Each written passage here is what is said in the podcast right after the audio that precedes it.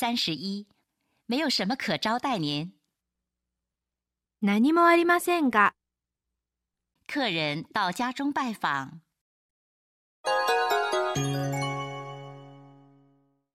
あなた、加藤さん、そろそろ昼にしましょう。何もありませんが、どうぞ召し上がってください。さあ、ご遠慮なく。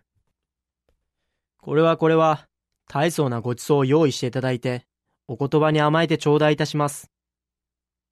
大変結構なお味です。奥さんは料理上手なんですね。